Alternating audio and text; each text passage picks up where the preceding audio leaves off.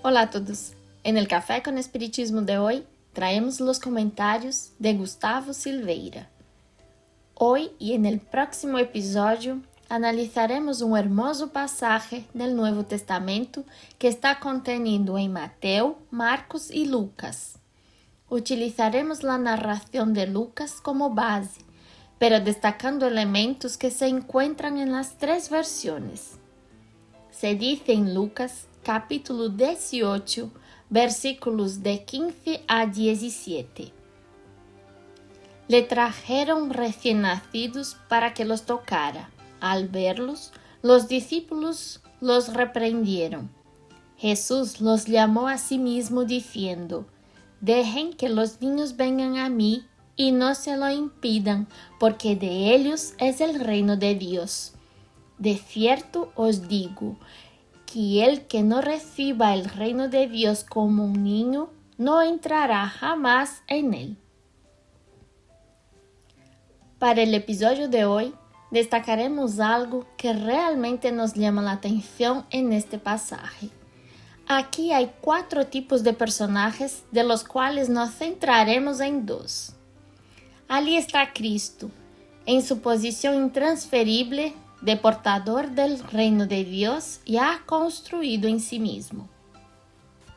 Están los discípulos que quieren evitar que los niños sean llevados al maestro.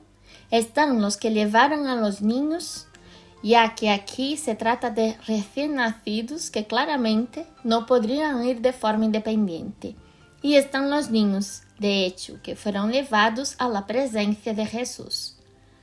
No será difícil ver que en muchos casos estamos en la posición de los discípulos.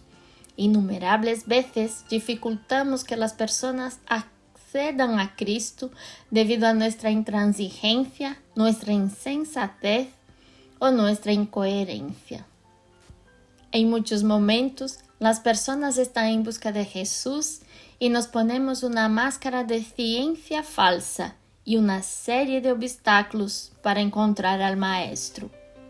A veces decimos que Jesús se encuentra solo si pertenece a tal o cual grupo religioso. A veces decimos que el Cristo solo se puede encontrar si realiza tal o cual actividad en el bien. A veces pensamos que para estar en presencia del Divino Doctor es necesario tener tal o cual conocimiento de las verdades espirituales. Y esto, en lugar de atraer, acaba por apartar a las personas. Por no hablar de las veces que queremos retratar una imagen de buenos seres humanos, pero dada nuestra debilidad íntima, terminamos por no sostener esa imagen por mucho tiempo creando una incoherencia entre lo que decimos y lo que hacemos, lo que decepciona a las personas y las mantiene alejadas de Jesús también. En esta posición es justo que nos resuene el discurso del Maestro. Deja que los niños vengan a mí. Dejemos que la gente busque a Jesús de la forma en que se sienta bien. Recordemos a Kardec y asegurémonos de que poco importa la forma, siendo el fondo, el sentimiento el punto más importante. Ahí está la visión del niño. El niño no sabe fingir sentimientos. Por lo general es extremadamente sincero con lo que siente y no le da vergüenza expresarlo. Y eso es exactamente lo que necesitamos para construir este reino de Dios dentro de nosotros. Analizando ahora el pasaje que nos coloca como niños, por lo tanto, debemos recordar que Jesús no nos pide la perfección para que podamos seguirlo. Lo que nos pide es que aceptemos como somos porque Él ya nos ha aceptado por igual y que tengamos la buena voluntad para el servicio que hay que hacer. A menudo tenemos miedo de buscar a Jesús porque no nos sentimos dignos, porque nos sentimos demasiado pequeños, por no creer que nos puede ayudar o incluso por pensar que ya tiene bastantes problemas y no tendría tiempo de ocuparse de los nuestros. Todo ilusión.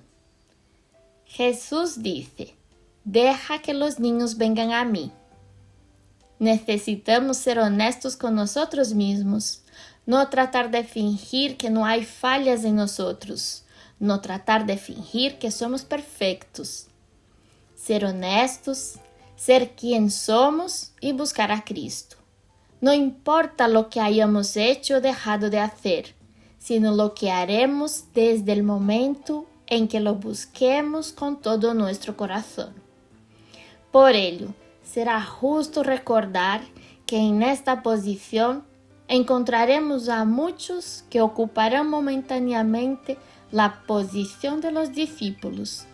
Sepamos cómo entenderlos, porque aún no han entendido completamente el mensaje de la buena nueva, y dejemos que el discurso de Jesús resuene más fuerte.